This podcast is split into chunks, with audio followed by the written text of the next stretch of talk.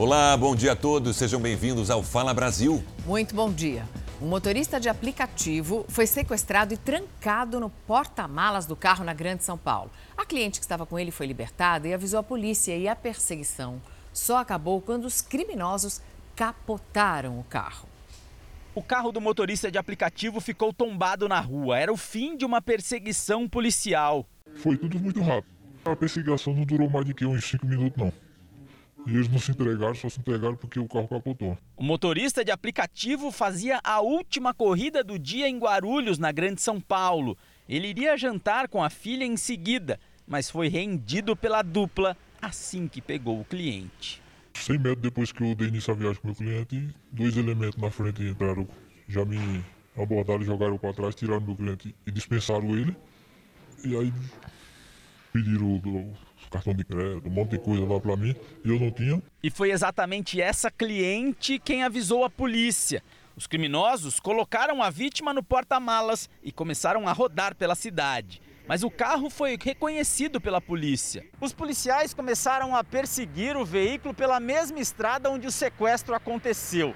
O criminoso perdeu o controle do carro e bateu exatamente aqui. Quando os policiais se aproximaram, escutaram um barulho vindo do porta-malas. Era a vítima pedindo por socorro. No veículo foi encontrada a vítima no porta-malas, em estado de choque. Os indivíduos foram abordados e com o indivíduo foi localizado o simulacro. Um dos sequestradores era maior de idade e o outro um adolescente que tinha passagem por tráfico de drogas. O menor usou uma réplica de arma para ameaçar a vítima. Ele ficou ferido depois da batida e precisou ser levado para o hospital. O motorista de aplicativo teve ferimentos leves. Em dois anos de profissão, foi a primeira vez que foi vítima de criminosos. Oito capitais brasileiras estão com a aplicação da primeira dose da vacina contra a Covid-19 suspensa. Uma dessas capitais é Salvador, de onde fala ao vivo a repórter Iula Braga. Iula, bom dia para você. Tem aplicação da segunda dose, pelo menos?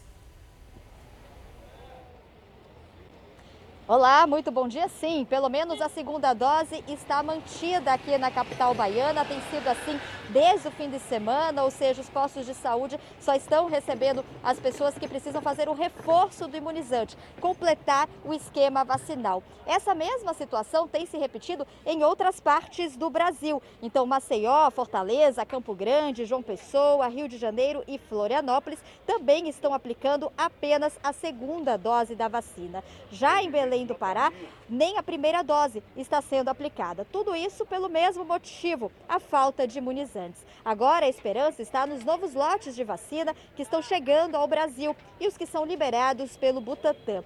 Ontem chegaram mais de 2 milhões do imunizante da Pfizer e agora de manhã o Instituto Butantan liberou mais um lote do imunizante. Mariana. Obrigada, Iula. E a partir de hoje, em São Paulo, grávidas e mulheres que acabaram de dar à luz e que tomaram a vacina da AstraZeneca vão poder receber a segunda dose da vacina da Pfizer.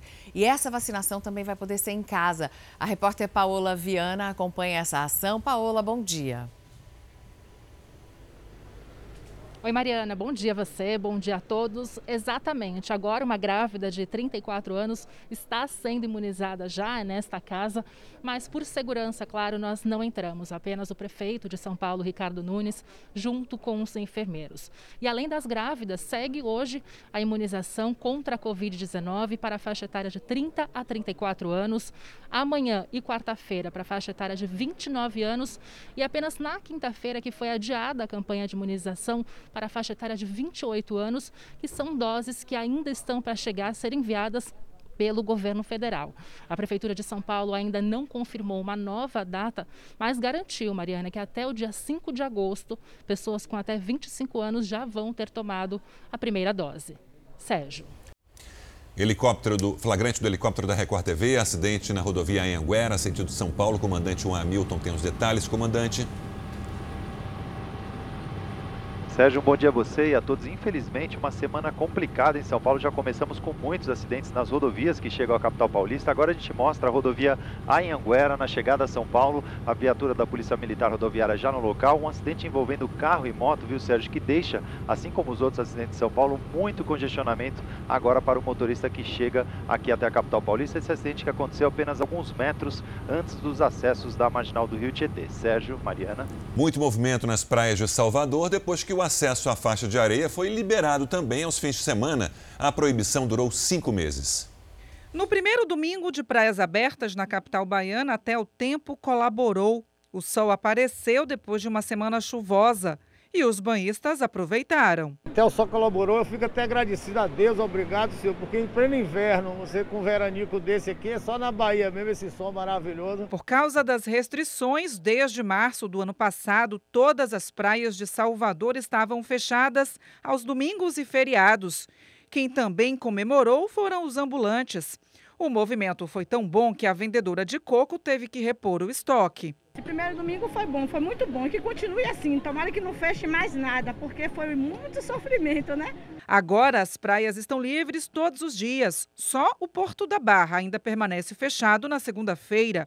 Mas os protocolos da pandemia continuam. Não é permitido aglomerar e a máscara é exigida nas areias. Fala a verdade. Tá aqui na areia, tá sempre de máscara? Ou não, de vez em quando? Às vezes, às vezes. Porque sempre com cervejinha na mão, é. mantendo aquele distanciamento, né? A liberação das praias faz parte da fase verde de retomada da economia. Também não há mais restrição da venda de bebidas alcoólicas e os bares e restaurantes podem funcionar até mais tarde. O toque de recolher agora é a partir de uma hora da madrugada. E com a flexibilização, os turistas começam a reaparecer. Tudo bem cuidado, tá adorando Salvador, gente. É uma delícia. E ainda deu sorte de pegar esse solzão nesse domingo. Ah, graças a Deus, tá? Depois do tempo ruim do, do, do final de semana, o domingo está maravilhoso. Moradores da cidade de Touros, no Rio Grande do Norte, se assustaram com tremores de terra na madrugada do domingo. O epicentro dos cinco tremores foi em alto mar, a alguns quilômetros da costa.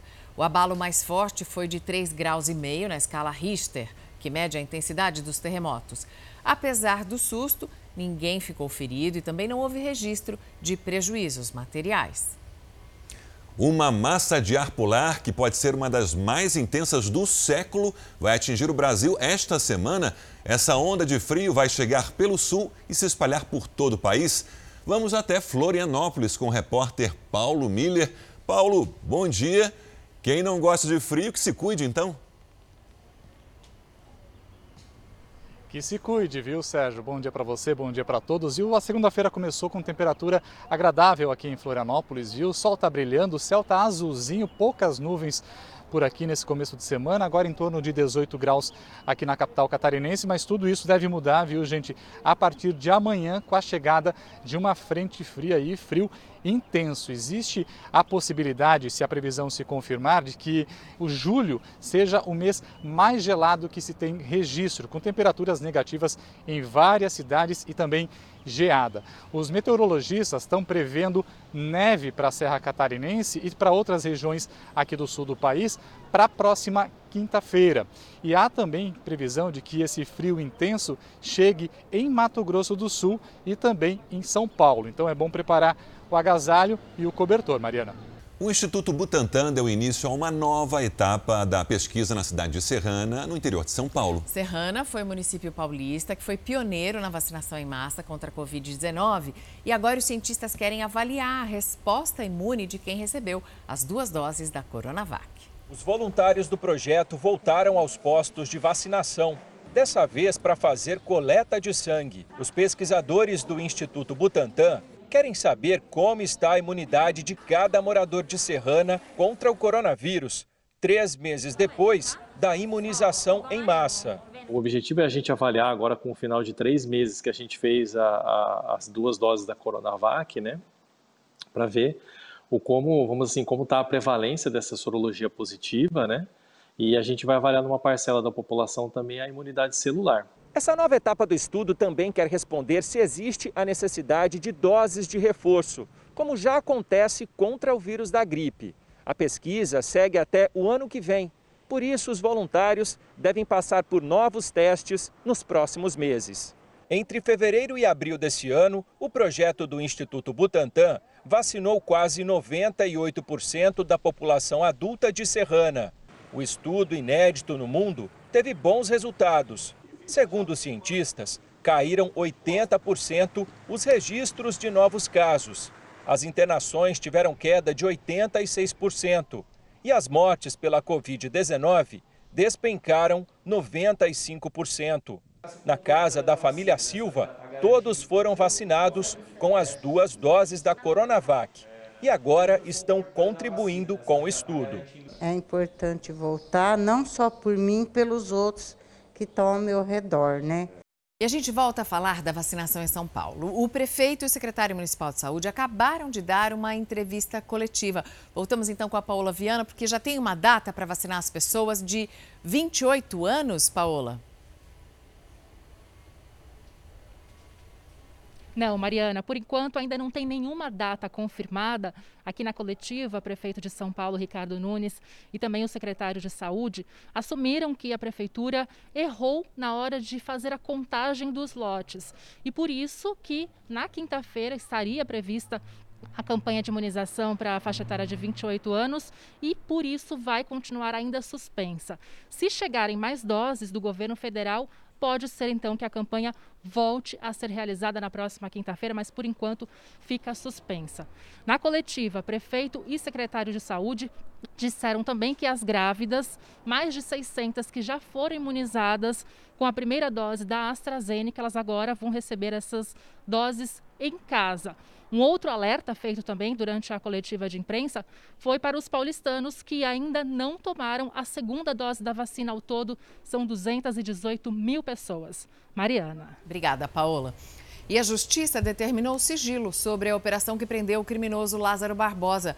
A Juliana Pertilli tem os detalhes ao vivo de Goiânia. Juliana, muito bom dia para você.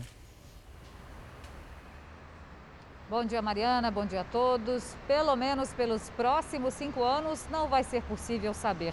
Uma série de dados foram questionados. Por exemplo, o valor investido nessa operação, quantos quilômetros foram monitorados nas buscas, combustível de viaturas, combustível também de helicópteros, além do gasto com efetivo deslocado para atuar no Distrito Federal e nos arredores aqui de Goiás. A caçada, só lembrando, né, a Lázaro Barbosa mobilizou 270 policiais. Pelos próximos cinco anos, isso fica em sigilo. Sérgio? Estreia hoje às 10h45 da noite mais uma super produção da Record TV. É o reality show Ilha Record, comandado por Sabrina Sato, com formato inédito. Treze famosos vão encarar uma aventura eletrizante. E o Fala Brasil foi conhecer o cenário paradisíaco do programa. Que tal acordar com uma vista dessa? Estamos em Paraty, litoral sul do Rio de Janeiro. O lugar foi escolhido para o novo reality da Record TV. A apresentação é da Sabrina Sato. É uma mega produção e foi tudo levantado desde o início, né? Pensado, planejado, criado por todos da Record. São 37 episódios que serão exibidos durante pouco mais de um mês. E olha só o que vem por aí. Foi eletrizante. 13 famosos chamados de exploradores e divididos em dois grupos vão se aventurar por quatro cenários: a vila, a arena, o campo de provas e o exílio. Até o dia da estreia, quase tudo é segredo, mas a gente conseguiu aval para fazer um tour em um dos principais cenários da ilha. Aqui é o exílio. O artista que perder a prova de sobrevivência vem para cá. Daqui, ele consegue acompanhar tudo o que acontece no programa. Em algum momento do jogo, ele pode interferir. E o fato deles estarem no exílio e poderem mexer no jogo vai ser uma loucura, né? A maior novidade desse formato é que não existe eliminado no programa. Outro ponto marcante do reality é o guardião. Ele é o dono, é ele que sabe, ele conhece a ilha, ele que dá as regras, né? ele que, que guia os exploradores. Por segurança, todo mundo foi testado para a Covid-19. A gente trabalha numa bolha sanitária. O que, que é isso? Todo mundo fica praticamente confinado. As pessoas que trabalham aqui, elas vêm para a locação, trabalham, têm que ir para o hotel e do hotel para cá. Ninguém pode sair, ninguém pode ir numa farmácia, ninguém pode ir numa padaria, ninguém pode jantar fora.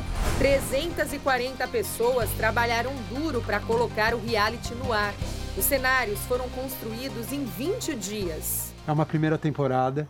Ninguém pode ir atrás de referência do nosso reality na internet ou de qualquer outro formato estrangeiro. Então, para todo mundo é uma grande surpresa. O programa vai ao ar de segunda a sábado na tela da Record TV. Eu tô tão feliz, tão feliz, tão empolgada, tão animada com a Ilha Record. O Fala Brasil termina aqui. Um bom dia para você. Você continua com a gente ligado no Hoje em Dia.